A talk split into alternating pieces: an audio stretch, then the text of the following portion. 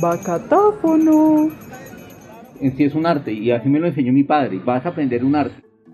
Este episodio es así, arte, y no precisamente por la edición o el guion o nuestra dedicada narración. Es arte porque arte son los oficios que los dos tenderos de este capítulo nos compartieron. Desde sus talleres, con sus herramientas y sus saberes, nos despertaron esa pasión por el hacer.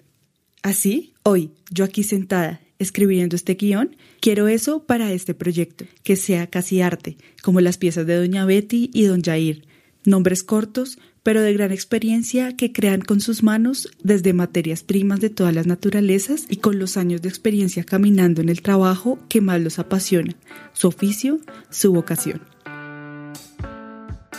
Hola deambulantes, bienvenidos a su Acatáfono, un podcast nacido desde las entrañas de la capital colombiana y tan variadito y artístico como los oficios que ejercen día a día los tenderos y tenderas en Bogotá. Mi nombre es Vanessa Bellojín una de las voces detrás de este proyecto, y junto a Sara Gómez y Héctor Vargas les traemos desde los barrios de la capital hasta sus oídos viajeros la segunda temporada de Bacatáfono, donde conoceremos a los tenderos y tenderas más diversos de todo Bogotá y las historias detrás de su oficio. Acompáñenos a construir esta historia entre tiendas, una ruta sonora por los comercios barriales en Bogotá. Antes de comenzar con este episodio, les queremos contar algo que nos tiene muy felices, y es que esta temporada es posible gracias a la beca de proyectos museográficos para vivir juntos del Instituto Distrital de Patrimonio Cultural y DPC, el Museo de Bogotá y el Programa Distrital de Estímulos 2020, en el que fuimos ganadores con la propuesta de la segunda temporada de Bacatáfono Historia entre tiendas. Les agradecemos a ellos por esta oportunidad de seguir creciendo y contando las historias de nuestra ciudad y a ustedes por acompañarnos a explorar las calles de Bogotá con la curiosidad bien puesta. Hoy les traemos desde otra muy querida esquina en Prado Veraniego Suba y una casa familiar en Venecia Tunjuelito hasta sus oídos curiosos el episodio más creativo de esta temporada con las historias de dos maestros que tienen en sus negocios la dedicación y el oficio del quehacer a mano. Eh, mi nombre es Jair Manuel Gómez. Mi padre decía que, que nací entre los cueros. Mi, mi, padre no fue zapatero, talabartero, trabajó cueros en un pueblo y ahí la tradición. Yo lo tomé porque me gustó. Siempre para mí fue una pasión lo que él hacía. Cómo él convertía el cuero en, en una artesanía divina. Y esa parte me, me enamoré pero básicamente para mí el cuero, siempre vivimos enamorados de, la piel, aunque hay mucha gente que no le gusta por muchas razones, pero entonces nosotros pues tratamos incluso de rescatar eso, digamos hay tantas pieles que podían dañarse la naturaleza, pues nosotros las rescatamos y, y hacemos algo bonito con todo. A estos talleres llegamos como llegan sus clientes, por voz a voz, porque dice el vecino que allá trabajan muy bien, que son muy cumplidos, que sienten pasión por lo que hacen. Así llegamos, porque Alejandro conocía a un gran zapatero cerca a su casa, un maestro en su oficio.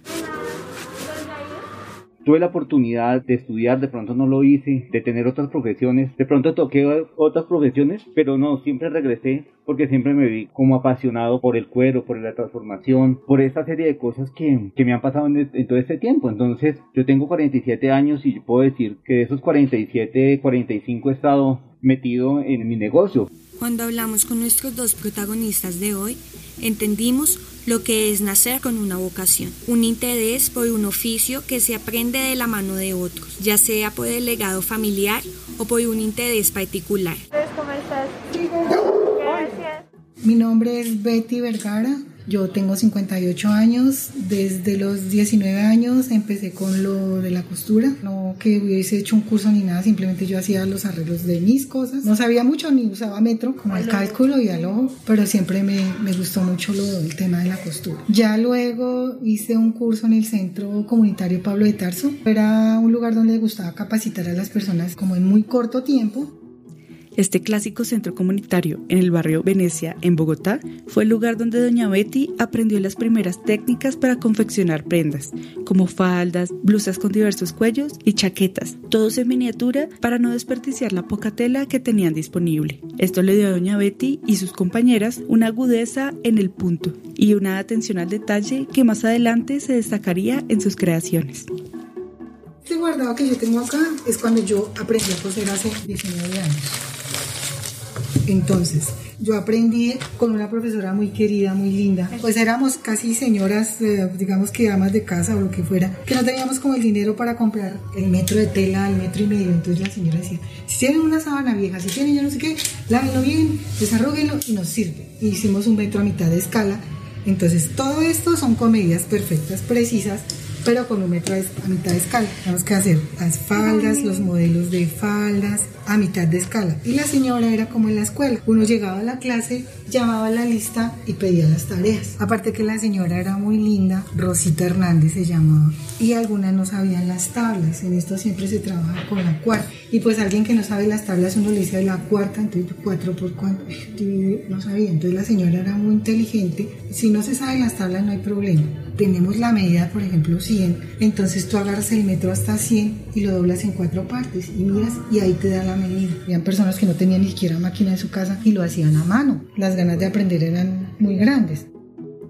Esto nunca lo quise votar porque para mí esta era el sueño aprender a coser. Yo siempre le encontré mucho gusto a eso. La verdad creo que no hubiese tenido talento para nada más en la vida porque yo no me veía estudiando otra cosa. Siempre quise aprender a coser y a coser bien. Los oficios que doña Betty y don Jair aprendieron fueron perfeccionándose con la práctica y sus proyectos haciéndose más y más diversos y orientados a las necesidades de su comunidad. Por eso, en el Tolima, la tierra de don Jair, algunos trabajos lo ayudaron a emprender su camino en el oficio del cuero, aunque sus aspiraciones inicialmente eran distintas. Mis inicios con mi padre en, un pueblito pequeño que se llama Santa Isabel Tolima. Mi objetivo de venir a Bogotá era como estudiar, como cambiar las cosas, pero entonces siempre estuvo el amor por el cuero, por la manufactura y trabajé en otras cosas, pero no, siempre la tenía la inquietud y siempre regresar como a mis raíces. Pero entonces cuando, cuando le vas a un pueblo y le preguntas a un, muchacho ¿Qué, ¿Qué quieres? Dice, quiere, quiero salir adelante y aquí no lo puedo hacer. Entonces no hay oportunidades de estudio, no hay muchas oportunidades de, de trabajo de pronto hay violencia alrededor, no en tu familia, pero sí en los contornos, y no quieres meterte eh, en esas cosas y entonces prefieres salir. Yo me acuerdo un artículo que llegó cuando yo estaba pequeño, que lo, recibió mi padre, que era un cuchillo y tenía unas, unas zanjas. Y yo le pregunté a mi padre, padre, ¿para qué tiene eso? Y digo, no, lo que pasa es que eso es un cuchillo de un asesino. Y a mí me dio como terror, porque esas zanjas son para que cuando entre el cuchillo y lo saque no salga la sangre haya una hemorragia interna. Y pues claro, esa parte para mí fue como, como terrorífica. Yo toqué ese cuchillo porque yo fui el que hice, mi padre me enseñó desde muy pequeño a hacer esas funditas y para mí era muy fácil, pero entonces el hecho de yo tocar ese cuchillo y pensar que con ese cuchillo era matado a una persona, pues para mí fue contraproducente, no me gustó, no, no me sentí muy mal eh, cogiendo eso y, y duró un tiempo allá y yo quería que el cliente viniera rápido, por eso se llevara eso. En el norte de Tolima, en tiempo de violencia, eh, hubo mucha gente mala como en ese tiempo que lo llamaban pájaros, bandoleros y esas cosas, entonces yo me imaginé que ese cuchillo hubiera podido pertenecer, porque era un cuchillo como antiguo, pertenecer a alguna de esa gente, entonces no quería ni recibirlo. Mi, padre era muy fresco, muy tranquilo con eso. Para mí no, para mí no me gusta mucho eso. El emprender cada proyecto ha sido un reto para ellos, enfrentándose no solo a nuevos trabajos, sino también a nuevos territorios.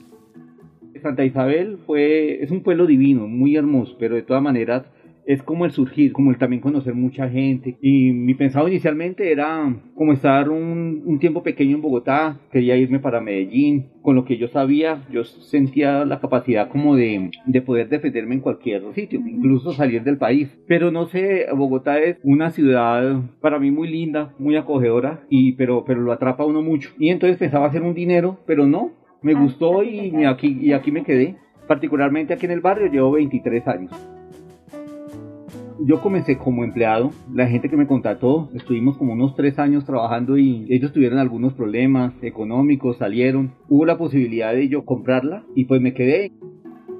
El nombre de la tienda es, de mi remontadora es Articuero, pues porque aparte de todo yo me considero un artista. Eh, para mí es, en sí es un arte y así me lo enseñó mi padre. Vas a aprender un arte y, así desde siempre me lo inculcó. Pero se llama Articuero y por, obviamente cuero porque ese es la materia prima donde sale toda la mayoría de, de mis productos.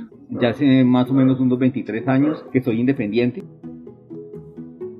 Digamos, en, particularmente en, en arte y cuero, no, hay un límite. Se, se, han recibido artículos que pensar que, que hubiera podido haber colaborado con alguien. Yo pongo que para mí la especialidad son las maletas, porque inicié, digamos, en el centro trabajando, fabricando maletas. Entonces, pues esa parte para mí es muy bonita. Esa parte de la zapatería es algo nuevo, pero de todas maneras algo que me ha gustado mucho, algo muy apasionante. Entonces podemos ofrecer como algo más global.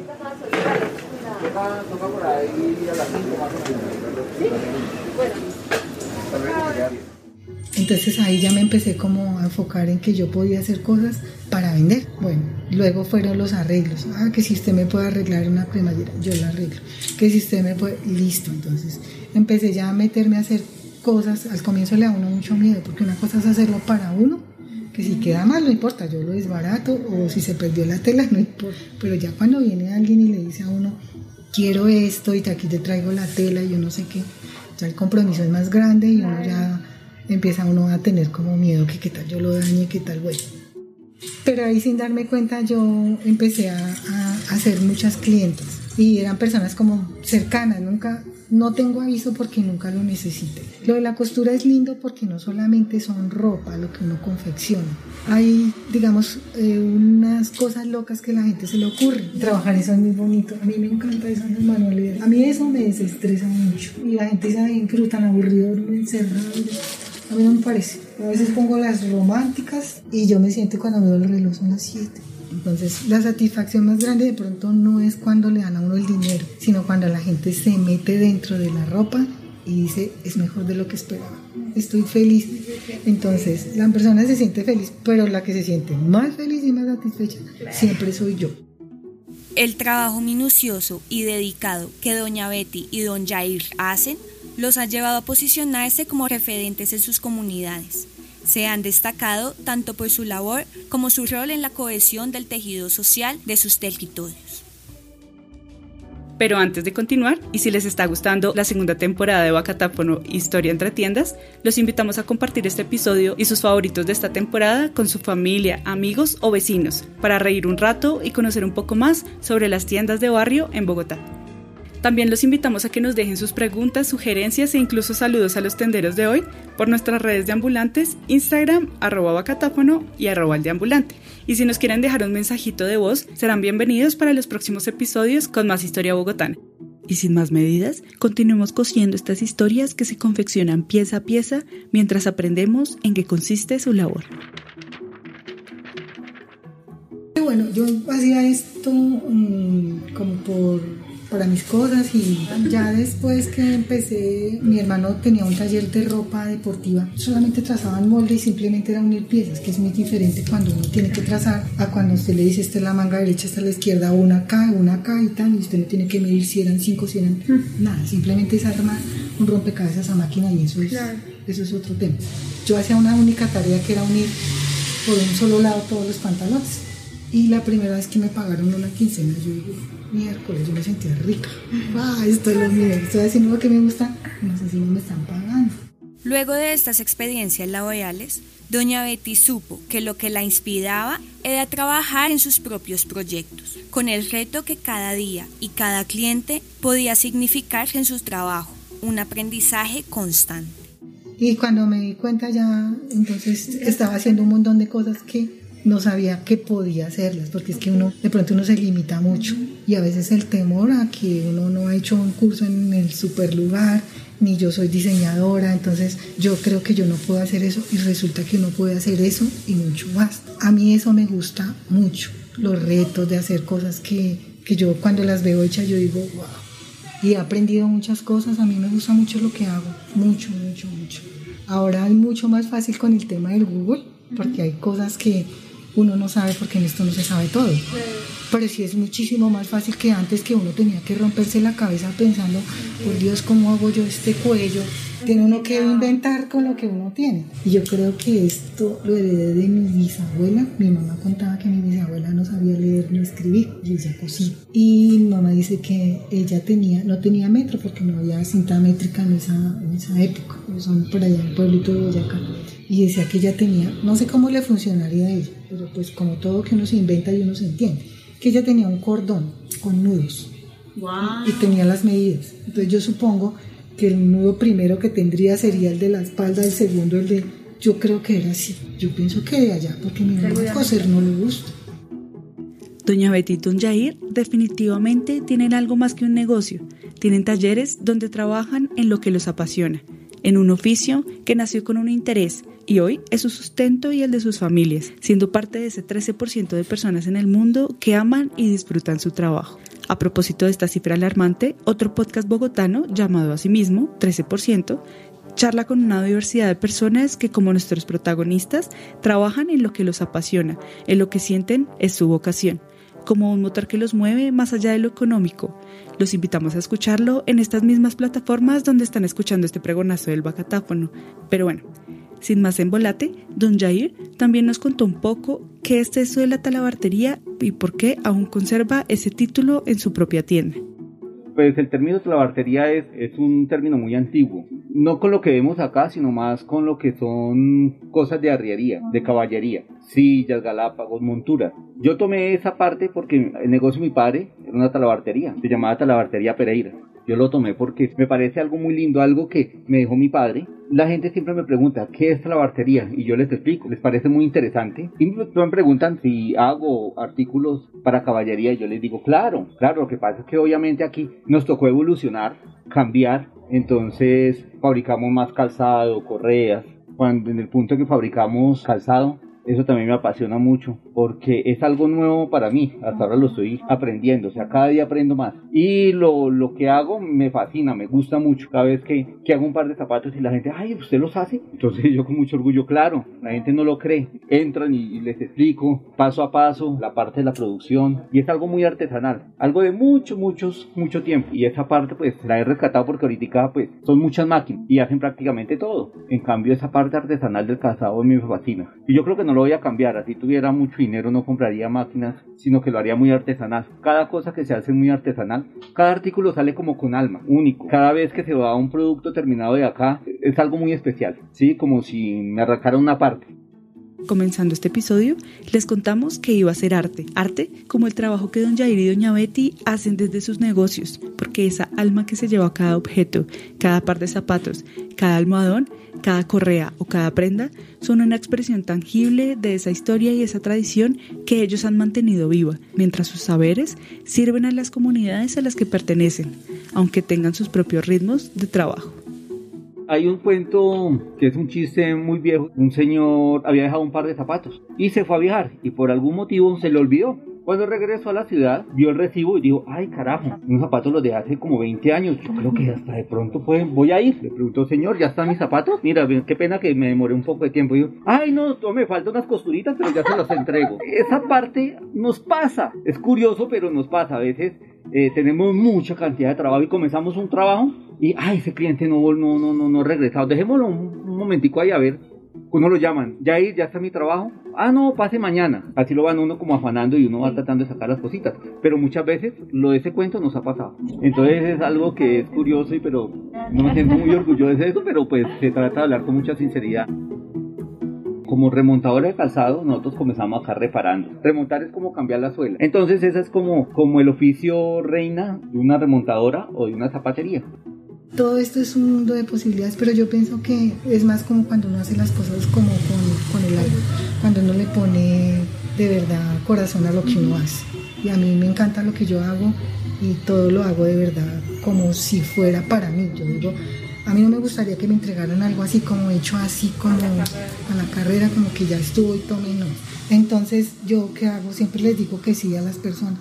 Y más que uno se enseña en esto que, que, mis clientas son como mis, como mis amigas, en cierto modo. Entonces venían y nos poníamos a conversar de cosas. O sea, yo no siento que son tanto como clientas, sino ya como parte de, de mi vida. Digo, hay gente que viene y se sienta simplemente porque necesitan hablar con alguien. O sea, gente que de pronto no quiere que usted le diga, haga o no haga, simplemente quiere que usted la escuche. Entonces se sienta ahí, mientras tanto yo trabajo, yo la escucho y mira el reloj y dice, bueno, ya me voy. Simplemente quería como que alguien la oyera. Como hemos dicho y redicho en todos los episodios de esta temporada, y una de las razones por las que emprendimos este viaje es ese mismo, que nuestras tiendas de barrio no son solo espacios para abastecernos, sino que se convierten para muchas personas en un lugar de encuentro, de amistad y de confianza. Esto se construye con el tiempo y con cariño, como nuestros invitados construyen cada una de sus piezas, paso a paso, con mimo y atención y con sus herramientas, que como las relaciones humanas no necesitan ser tecnificadas para cumplir su función. Lo importante es adaptarse, adaptarse a la vida. Bueno, yo creo que la principal es amar lo que uno hace. Uno puede decir, venga, aprenda a coser que usted no se va a varar, porque mucha gente le dice a uno eso, antes de, sí, es que coser es bueno, porque siempre alguien va a tener algo que arreglar.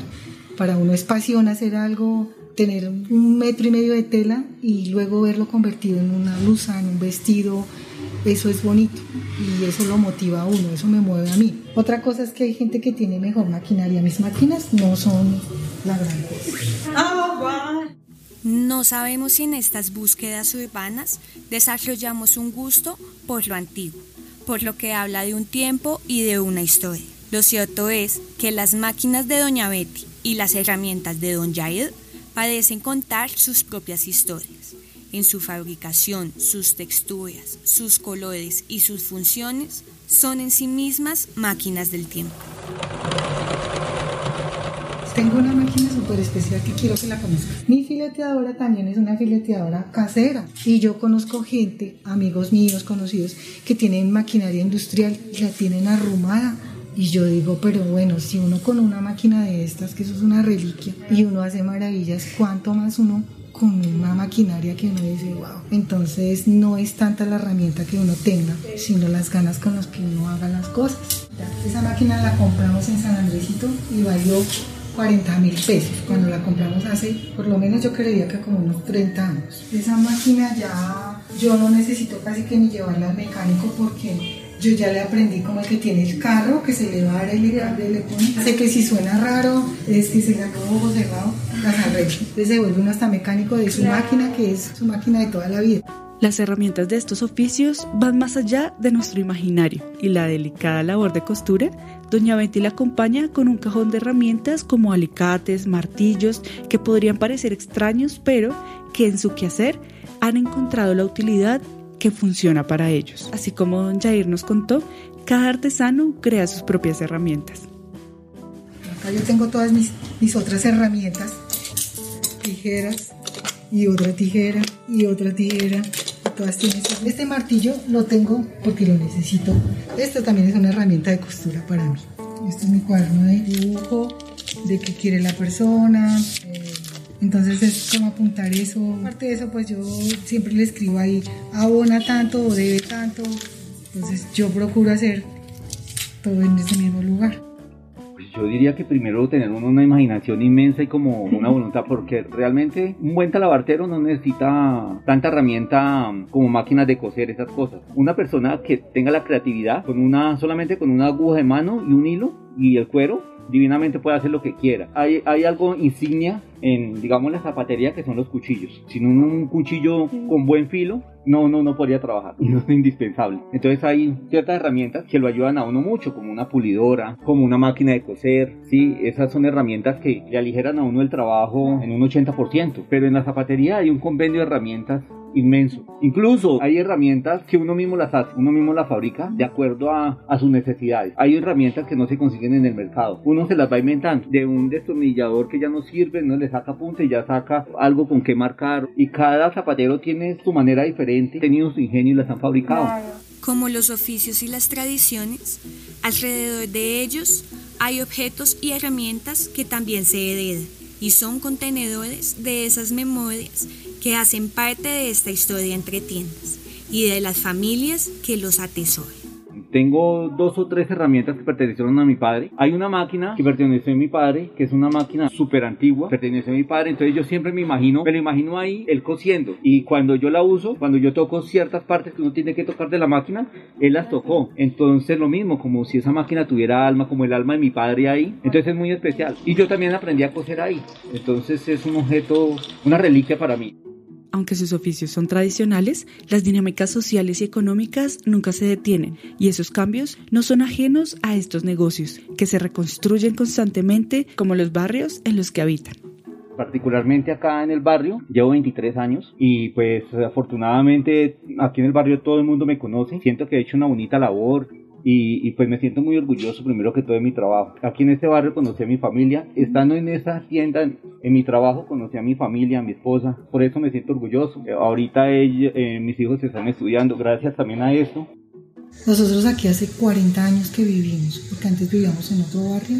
Cuando nos vinimos, ay, qué tristeza, nuestro barrio era hermoso. La verdad ha cambiado para mal. Cuando nosotros llegamos hace 40 años a esta casa, era de un solo piso. Esta casa fue diseñada cada rincón como para cada quien.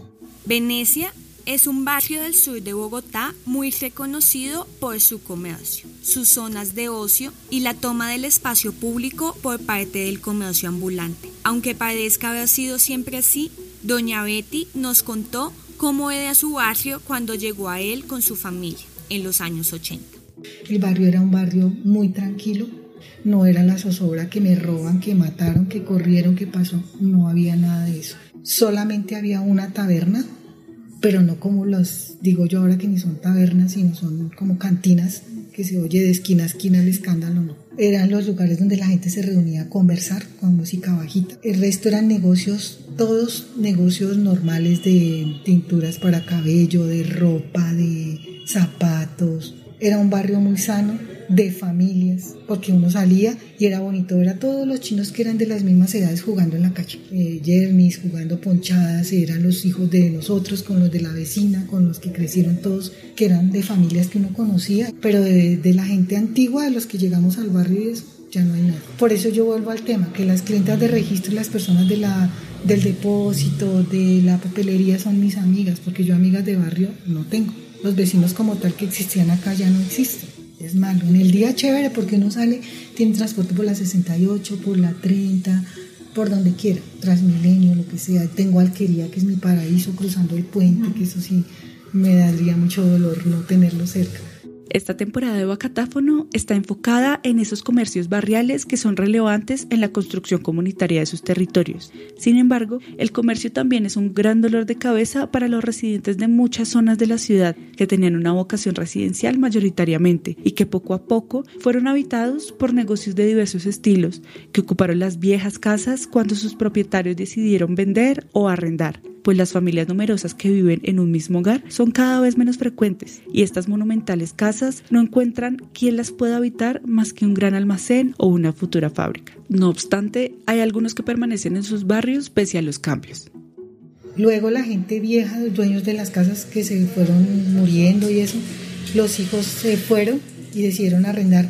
no importa qué o quién, pero arrendemos. Se fueron pues porque ya la casa era porque son casas con áreas muy grandes y pues ya que se queden dos personas en una casa tan gigante no, no, tiene sentido. Nosotros sí nos quedamos acá y vimos cómo el barrio se fue perdiendo. Sí, nos conocieron cuando éramos solteros, cuando no teníamos hijos, de ay, cómo está de grande sus hijos, ay, mire cómo crecieron. Entonces siempre es algo curioso, claro, una, una relación mutua. Aquí en todo el barrio nos conocen de ayudarle a la gente en muchas cosas.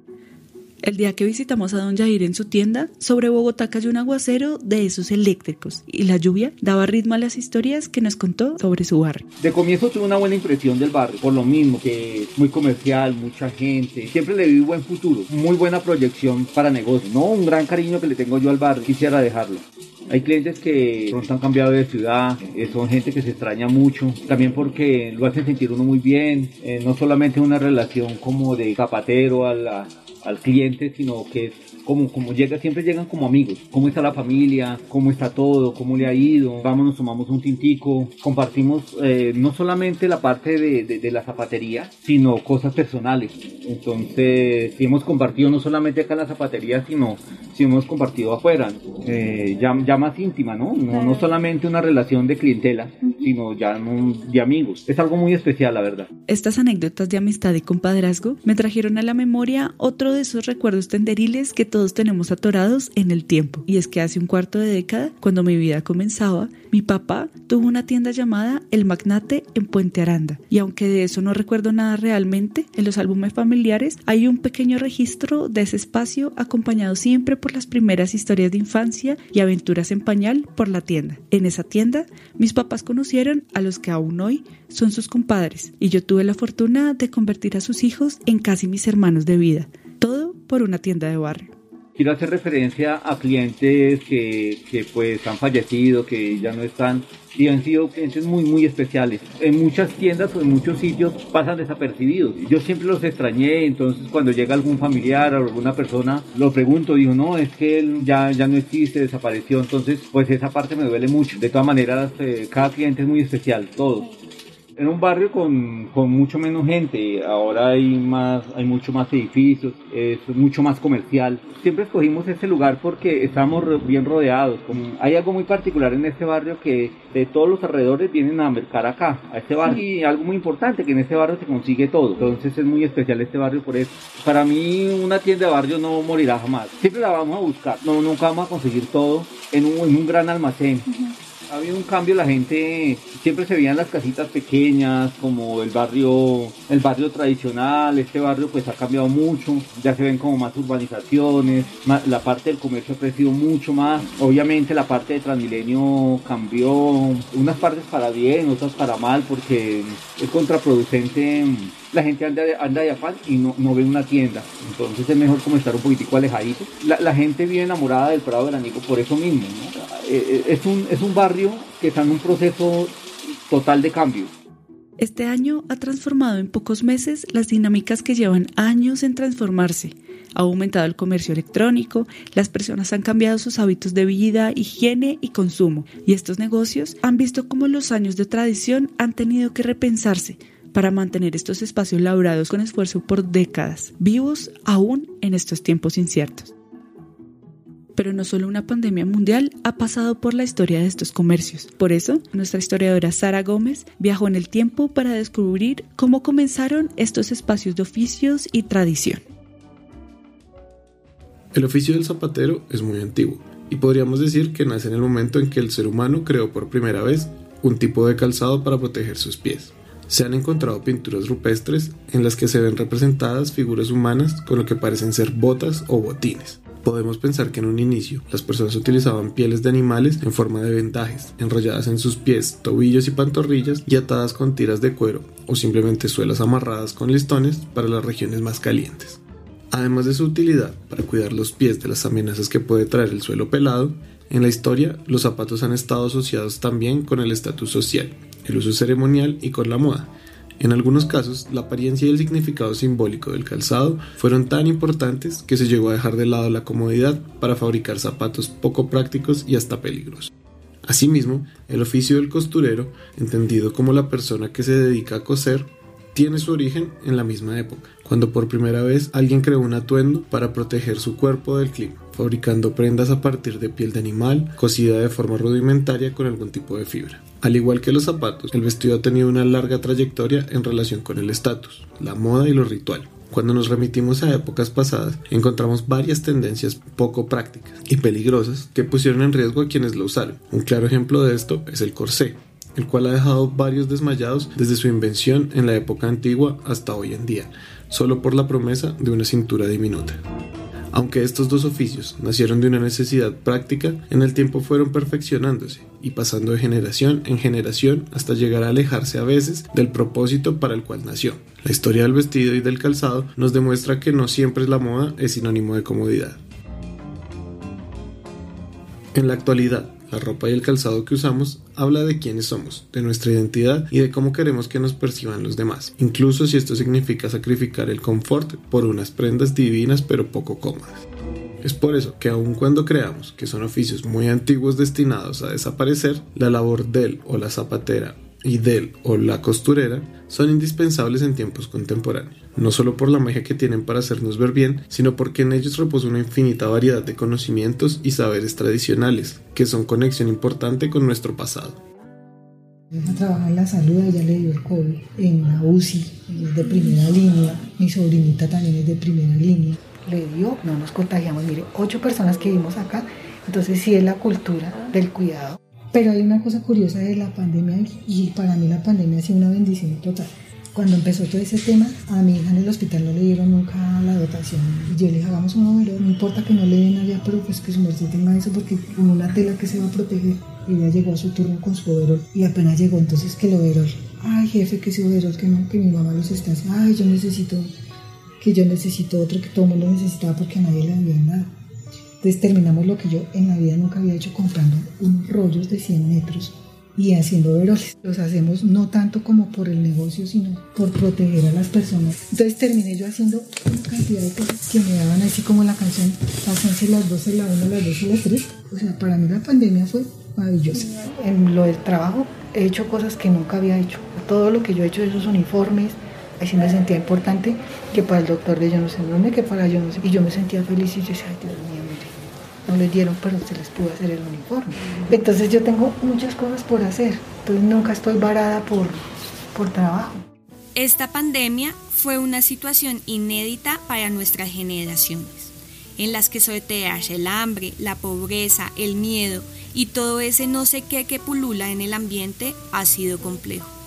Sin embargo, y como en otras de las historias de los tenderos y tenderas por Bogotá, también fue un momento para bajar el ritmo, atender otras actividades, estar en familia y como doña Betty, crear nuevos productos que puedan servir a los demás en tiempos de emergencia.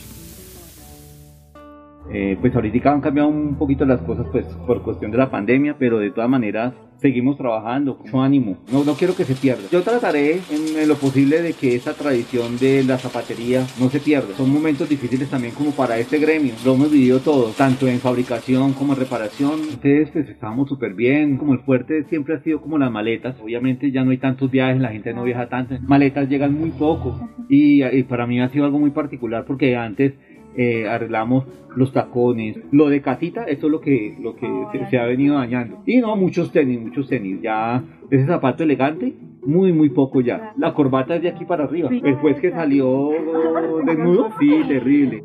Esos objetos que usábamos también han cambiado y mientras estábamos en casa, esos zapatos y botas quedaron relegados a los confines del armario y las pantuflas y sudaderas tomaron protagonismo ante una realidad que solo se compartía de la cintura para arriba y algunos negocios tuvieron que cerrar por su naturaleza, como los bares, que han sufrido estas consecuencias, pero algunos de sus vecinos han sentido un respiro a esas largas jornadas de ruido, principalmente en los barrios como el de Doña Betty, que poco a poco se fueron poblando con negocios como residencias y bares, donde la vida nocturna en Venecia parecía no darles tregua yo por donde lo vea, para mí el 2020 ha sido un año de bendición. Aparte de la pandemia, lo siento mucho por todas las personas que han perdido personas y todo, porque es duro. Pero nosotros personalmente, la pandemia ha sido una bendición. Uno, porque se acabaron esas tabelas. El 22 de marzo, que dijeron que ya a partir del 23 no funcionaba, para nosotros fue como... Eh, la mayoría de clientes, gente de edad, bienvenidos acá los abuelitos, siempre era como que nos tenían en cuenta. En un momento que no podían salir, pues entonces pues eh, tratan de mandar, ah, mire, aquí me mandó mi abuelita, aquí me mandó mi mamá. La clase de, clientes que extrañamos mucho, porque son unos clientes excelentes, son los que siempre nos tienen en cuenta. Siempre ha sido algo bonito, no, solamente es atender al cliente, eh, buenos días, mire, aquí está, eh, chao, no, siempre ha sido como como los clientes preocuparse en cómo está su familia, cómo le fue en esta pandemia, clientes que me llamaron que necesita algo, necesita un mercado, necesita algo, no, no, no, pues muchas gracias, le agradezco, sí, mucho, mucho, o sea, siempre nos tuvieron en cuenta, muy cariñoso, o sea, no solamente la relación como de cliente, sino, no, sé, lo tienen en cuenta uno por mucho más, como gente, como persona, no solamente como zapatero, como una amistad, incluso como una familia, algo muy bonito. De un camino de subidas y bajadas está construida la vida, pero nuestros invitados de hoy no van solos, pese a que son los que desempeñan su oficio y crean sus productos, una comunidad los respalda, los reconoce y los referencia. Por eso, los invitamos a ser promotores también de ese talento en sus comunidades, porque para nuestros tenderos muchas veces su oficio no es solo una pasión, es su sustento de vida. Volvamos a crear comunidad. Y listo, aquí termina este séptimo y penúltimo pregonazo del Bacatáfono Historia entre Tiendas. Gracias a doña Betty de Costuras Betty en Tunjuelito por abrirnos las puertas de su casa y su taller de confección. Un gracias a Luz Elena González, su amiga y clienta, quien la contactó para participar en la segunda temporada de Bacatáfono y quien también es mi mamá. Gracias también a don Jair por querer hacer parte de esta iniciativa y a Alejandro, su cliente, por recomendarnos su trabajo en la remontadora y talabartería Articuero en Prado Veraniego Suba es, es, rescatar esas tradiciones. Esas tiendas de pueblo se van perdiendo mucha, mucho por, por, por esas grandes, grandes almacenes. Y no quisiera que eso se acabara. Queremos también como aportar eso a nuestro barrio. El equipo de la segunda temporada de Bacatáfono somos Sara Lucía Gómez, nuestra historiadora y mediadora, Héctor Vargas, nuestro antropólogo e investigador, y yo, Vanessa Bellojín, la coordinadora y realizadora audiovisual. Recuerden que este espacio es posible gracias al Instituto Distrital de Patrimonio Cultural, IDPC, el Museo de Bogotá y al Programa Distrital de Estímulos 2020, donde fuimos ganadores junto a otros nueve proyectos increíbles de la beca Proyectos Museográficos para Vivir Juntos. Esto fue Bacatáfono, un podcast con acento rolo. Desde el proyecto El Deambulante, un saludo tenderil para todos y esperamos verlos ya prontito en nuestro último episodio, donde visitaremos Barrios Unidos y la primera tienda de extintores creada por un bombero allí. Los dejamos con algunos tropezones en el Bacatáfono. ¿Ya, ¿Ya está grabando? No? Sí, hace rato. Ah, la tienda en realice. Un, dos, tres, probando. Bestia, bestia, bestia. Luego de estas experiencias laborales. Ay, no, ese no es. Ay, qué boleta este ahí. Segundo intento. Terminado. Bacatáfono.